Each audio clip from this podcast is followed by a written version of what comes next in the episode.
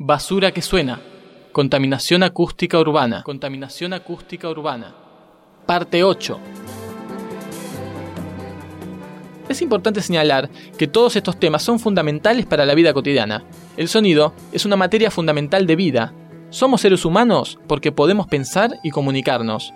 Y la comunicación en gran parte es sonido.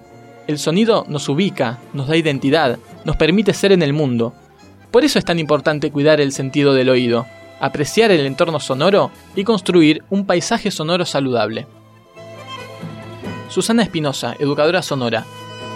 A mí me parece que la cuestión filosófica, te diría que hasta ontológica del tema, es eh, cuál es la actitud del hombre frente a este sonido. Eh, eh, la palabra ecología lo indica bien, es un estudio del ecosistema sonoro, pero significa estudiar. Por lo tanto, significa primero ponerse en una actitud de escucha. Algo que para mí, cuando tenía veintipico años que descubro este mundo, me resultó absolutamente deslumbrante, porque empecé a darme cuenta cómo los seres humanos por la influencia de la educación que recibimos y del sistema de vida que establecemos, tenemos unos recursos increíbles de los cuales no nos damos cuenta para manejar la audición y somos altamente discriminadores. Porque además así nos, nos educan, ¿no es cierto? Por cierto que hay, como digo en, una, en uno de los capítulos de mi libro, por cierto hay sonidos que son eh, representativos de parte de ese campo de educación que vamos recibiendo, es decir, eh, la conexión sonora entre el bebito y la mamá, ¿verdad? Este, te habla claramente de una necesidad. Hay sonidos, como dice John también, que aportó mucho sobre esto. Hay un libro que es muy interesante, que es el libro de la audiovisión de Michel John, y después el otro, el de el del sonido y después el otro, el de las caminatas sonoras. John, como también alumno de Sheffer, aportó mucho. Entonces John habla eh, de la escucha semántica.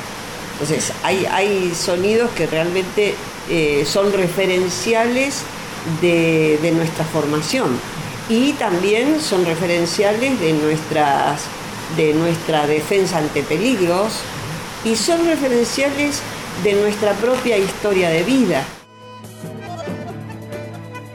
Santos Tieso, médico. Yo siempre digo que, gran parte de lo que somos eh, es información auditiva. por eso es que siempre digo la, la especialidad otorrino-laringología, me río un poco siempre con los alumnos, porque yo les digo, están estudiando la materia más importante y cada especialista dice exactamente lo mismo. Eh, pero yo les explico por qué pienso yo que es la más, que es la más importante. Porque uno se construye todos los días a través de la información que llega a través de los ojos, los oídos, a través de nuestros sentidos, pero fundamentalmente a través de la audición. El, el oído es el órgano del aprendizaje mucha, eh, eh, siempre digo buenos días, ¿qué tal? ¿Cómo estás? ¿Cómo las vacaciones? Muy bien, muy bien. ¿Estás más o menos entendiendo lo que... Sí, ahí va, ahí va. Ahí va un gustazo. Mándale un beso grande a las chicas. ¿eh? Ah, van de vacaciones. Bueno, mandale un beso muy grande. ¿eh? Gracias. Gracias. ¿eh? Sí. Eh, por eso es que es tan importante cuidar la audición, porque somos recuerdos auditivos y visuales. O sea, yo siempre eh, digo que si a un individuo eh, uno pudiese arrancarle los recuerdos auditivos y visuales que, que ha logrado conseguir a través del tiempo, lo dejaríamos vacío, sería otra cosa, sería otra persona, no, no sería casi nada. Tendría que empezar de nuevo. Totalmente, totalmente.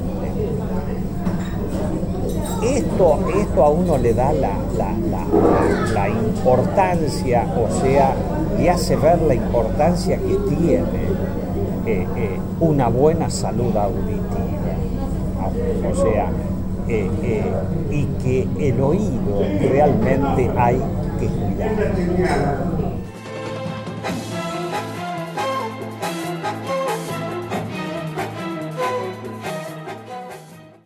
Estamos en un departamento de la avenida Corrientes al 4700, en un segundo piso. Estamos a unos 2 metros del ventanal que da a la propia avenida. Son las 9 y 10 de la mañana. Hoy es lunes.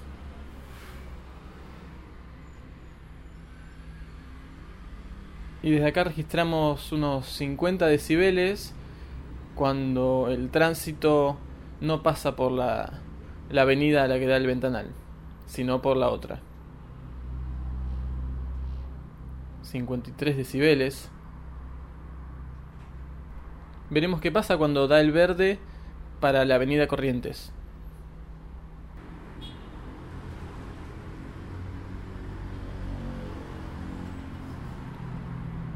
...53, 55 decibeles... ...pero ha llegado a... ...a 60...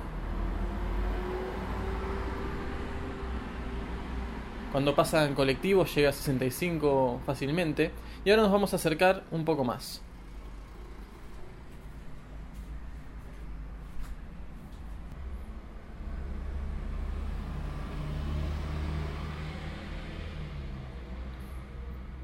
...56, 57 decibeles... ...60... Ahora abramos la ventana...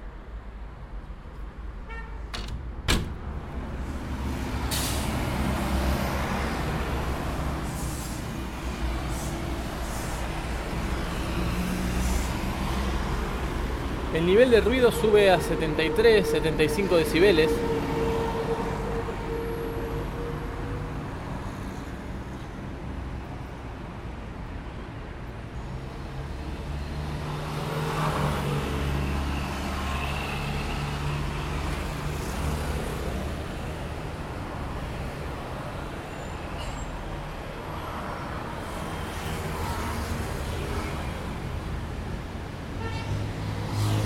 Estos niveles de ruido son los que se deben soportar en un departamento en la ciudad si uno quiere abrir la ventana.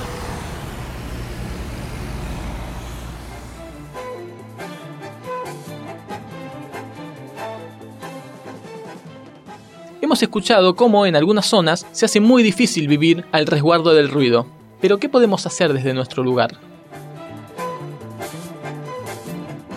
Santos Tieso, médico. ¿Algunas recomendaciones para cuidarnos de la contaminación sonora que podamos hacer desde nuestro nivel individual, más allá de después la, la conciencia y la presión que podamos hacer La, para... la primera cosa es tener, tener conciencia que al oído lo tenés que cuidar. Lo tenés que cuidar del ruido. Que es, eh, eh, fun- eso es fundamental. Eh, evitar los lugares donde el ruido es muy intenso. O sea, lo tenés que cuidar desde qué punto de vista. No fumando, ¿Por qué?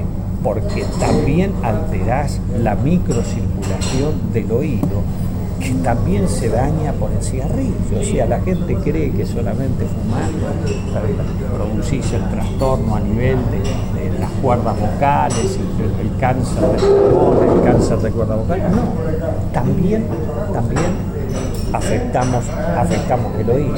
Hacer una vida con una buena dieta, vivir en la tranquilidad, todo eso, todo eso ayuda, ayuda al oído. Y fundamentalmente tomando conciencia que si vos podés escuchar, si te gusta la música, escuchar, escuchar mucha música a baja intensidad y sin, y sin el auricular pegado al oído. O sea, con que la gente tome conciencia de estas pequeñas cosas, ya le, le habrás cambiado la vida. También tiene un lugar muy importante la educación y la sensibilización a través de la escuela y los medios de comunicación. La primera cosa es hacer que la gente tome conciencia de los peligros. O sea, eh, uno dice, no puedo hacer nada porque esto no lo voy a cambiar. No. Nadie cambia nada en dos segundos. Eh, y nada, nadie cambia nada si no se propone una acción para cambiar. Cuando vos me dijiste, quiero hablar de, de, contaminación sonora, y yo digo, fantástico, te dije, venite, qué sé yo, inmediatamente, ¿por, ¿por qué? Porque es el medio a través del cual eh, vamos a cambiar la realidad en, la medida que vayamos haciendo, haciendo que la gente tome conciencia de el, daño que le producimos al oído a través de eh, eh, la contaminación sonora, se cambia, se cambia Sin educación no existe ninguna posibilidad de cambiar absolutamente yo estoy absolutamente convencido de que es la, educación el principio de. Es el principio de todo. Susana Espinosa, educadora sonora. Así como ponemos educación sexual, educación cívica, educación, educación sonora y visual, o sea, estaría bueno trabajar en los dos campos, en la concientización de la contaminación sonora y visual. Y después el otro camino que ayudaría, el otro campo que ayudaría mucho es el de los medios de comunicación, pero como te dije hace un rato, yo no, no, no, no, no, no, observo, eh, queda reducido a la cosa a veces snob y a veces demasiado especializada de la cosa de la meditación, de los programas de televisión que te invitan, qué sé yo, a hacer ejercicios o a meditar, pero digamos, no, no, es un tema porque la televisión, sobre todo en la Argentina, yo, vos me preguntás por otros países, no, no. Vivimos inmersos en la cultura del ruido. Las ciudades nos invaden, nos alteran. Sus ruidos nos provocan malestar, seamos o no conscientes de ellos pero indefectiblemente nos definen, nos representan, son la característica de nuestra era. Pensar y comprender estas tensiones nos permitirá construir ciudades más habitables. José Iges, artista sonoro. Yo siempre he dicho que, por ejemplo, si recuerdas lo que dice Marinetti, eh, él señala que mm, es muy bonito lo que dice, y muy, muy, muy esclarecedor. Él señala en el manifiesto futurista que un, eh, un coche de carreras corriendo como, como sobre metralla es mucho más hermoso que la victoria de Samotracia. Imagínate la idea que da como un coche corriendo como sobre metralla. Es, claro, tú, tú ves el coche y ves que abajo salen chispas de abajo, ¿no? Y que está haciendo un ruido ensordecedor, ¿no? Sin embargo, la victoria de Samotracia no sonaba. O sea, porque estaba en la proa de un navío. Yo siempre he dicho que era la diferencia entre dos formas de velocidad, ¿eh? De dos culturas diferentes, la cultura clásica, grecorromana en este caso, y la cultura de, eh, la primera eh, este, revolución industrial, que es la del motor de explosión. Y naturalmente una, una cultura es sonora y se abre a, la era del sonido, y la otra es muda. Y sorda en cierto sentido. claro, O sea que para bien o para mal venimos de la cultura del, coche de carreras y de la velocidad que aludía, a la que aludía Marinetti. Y bueno, tenemos que apechugar con ello, claro, tenemos que convivir con ello.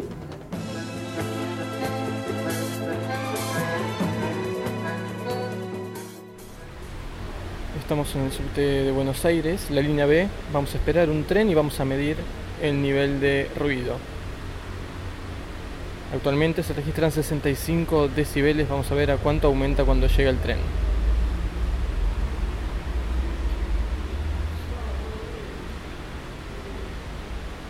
Ahí viene. 66 decibeles.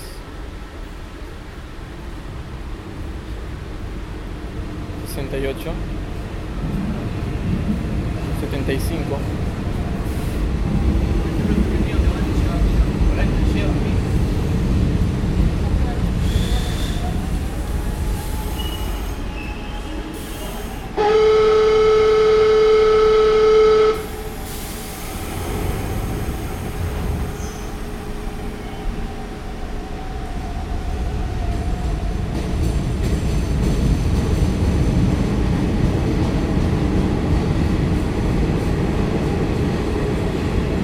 Se retira el subte, el metro en la línea B ha rozado los 82, 83 decibeles y el sonido de cerrar puertas 90, ¿no? Ustedes lo apreciaron.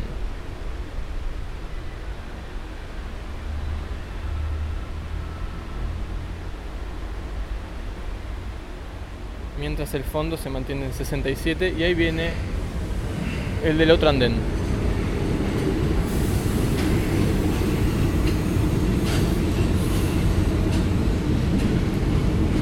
Aquí llegan 80 decibeles. Estamos a unos 20, 30 metros. Y escuchemos desde adentro del tren.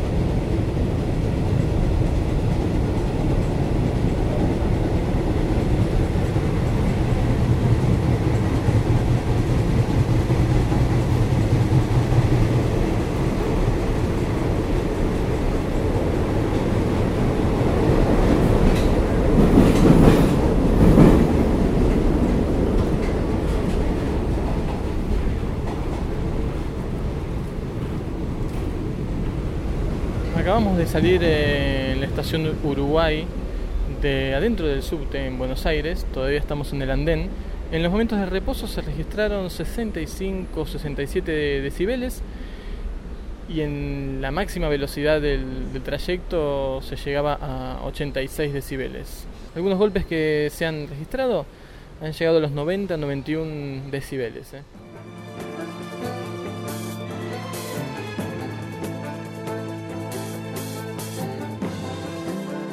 Hemos medido decibeles, hemos constatado la existencia de contaminación sonora y hemos intentado reflexionar sobre las distintas aristas de la problemática. Nos vamos de este reportaje con los oídos más abiertos y con más elementos para entender una cuestión central de las ciudades que habitamos y de nuestra época.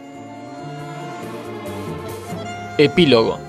a mí me gustaría que la gente, si se puede decir así, hablara de sus propias experiencias. Por eso yo he insistido mucho en mis propias experiencias, porque creo que es importante no hablar solamente de lo que sería de enciclopedia, de, de, conocimientos objetivos, sino también de cuál ha sido tu experiencia con el sonido de tu ciudad, con tu tal, ¿no? O sea, todo ese tipo de cosas, creo que es lo importante, ¿no? Que también es eso... Para para ver si se hace un, poco un mapa mental o comportamental de ese tipo de realidad, ¿no? Claro, porque también es eso lo, interesante o importante de alguien que, que quizás escuche o esto por la radio o que se interese en estos temas, que abra un poco más los oídos y preste atención, que quizás a veces eh, falta, ¿no? Uno sufre los ruidos en la ciudad pero sin darse cuenta de que los está sufriendo. Entonces quizás si uno eh, toma un poco de conciencia de los sonidos, del paisaje sonoro que uno atraviesa en un día eh, cualquiera, es como más fácil ser consciente del entorno sonoro y en consecuencia, me imagino yo, o es mi esperanza, eh, tener más elementos para, para, para, presionar en algún caso o para ser consciente de, de cuándo hay o no contaminación sonora. Seguramente, sí, sí, sí. Bueno, José, te agradezco mucho y... Ok, bueno, hablamos en otro momento. Un abrazo.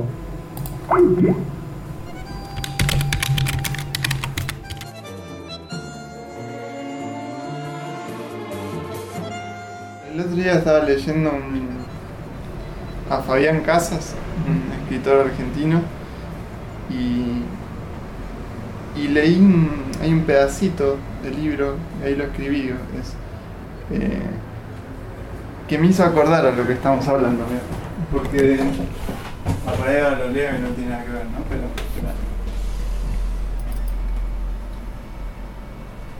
El chabón dice, esto es un fragmentito que escribí. Dice, el hombre de campo mira pasar el río, el hombre de ciudad mira pasar el tren. Ambos reflexionan sobre el pequeño mecanismo de los acontecimientos. No, es un poema, nada, me hace pensar, viste, con esto que hablábamos de... No sé, el tipo de la ciudad que, está escuchando a la moto pasar, digamos, ¿no? Y, tiene un vínculo con eso. ¿no? Yo con, con esto mismo del sonido que hablábamos, también lo charlaba hace un tiempo con un amigo con los olores. Y decíamos, bueno, en general la ciudad de Buenos Aires huele re mal. Y cuando uno empieza a darle bola a eso, la pasa peor. Y decíamos, nuestros afectos, nuestros olores relacionados con la infancia y todo, ¿están relacionados esos olores? Digamos, uno llega a un bosque y llueve y huele ese olor a pasto y es riquísimo. Pero no es el olor que tiene uno incluido a, su vivencia de la ciudad. Y me puse a pensar, y por ejemplo, yo encuentro algo agradable o afectivo en el olor a subte, que no es lindo o agradable, pero esas bocanadas de aire que salen de la boca del subte tienen algo que para mí es mágico y místico. Te definen como, como alguien que vive acá y es parte de... Sí, sí, tiene que ver con, lo que soy, ¿viste? Y por ahí el, el, olor a pasto mojado es, más, más, rico, más agradable, pero me siento más representado con ese olor a subte. Entonces, hay algo de ahí, no sé qué es lo que estoy queriendo decir con eso de casa, con esto de los olores, pero algo hay ahí. Bueno, gracias Julián. ¿eh? No, al contrario. Susana, te, agradezco el, tiempo y, habernos abierto las, puertas de tu casa con tu concierto en la cocina. ¿Vos viste qué privilegio? Pareciera que, que tengo una casa adecuada a la, a la persona interesada en el tema. ¿no? E, espectacular. Gracias, Susana. Gracias.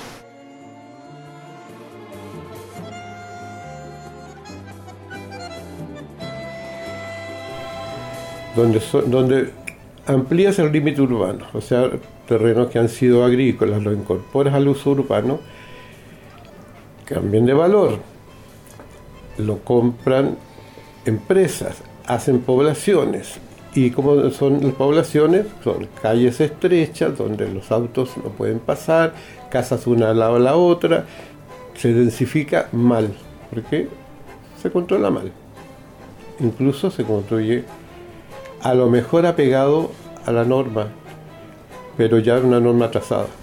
Ya un carro de bombas son más grandes, no pueden, no pueden pasar por una callecita donde está un carro de basura, el camión de la basura tampoco.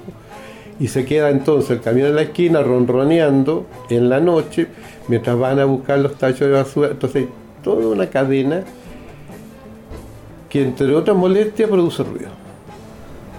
O saca silencio la gente se acostumbra. Entonces, en la medida que avanza lo privado, retrocede la planificación. Siempre. Cuando avanza lo privado, retrocede o se estanca lo público y lo social. Gracias. De nada.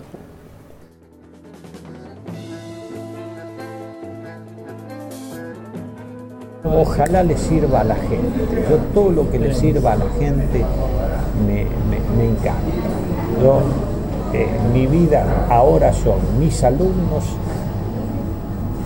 y la posibilidad de cambiar, contribuir un poquito a cambiar eh, eh, eh, la realidad que nos aflige y que nos lastima. Si podemos un poquito cambiar alguna, alguna cosa hemos hecho, no hemos pasado por la vida estúpida. Bueno, esperemos que esto contribuya también. Espectacular. No tienen, no tienen que parar. Hacer, hacer y hacer.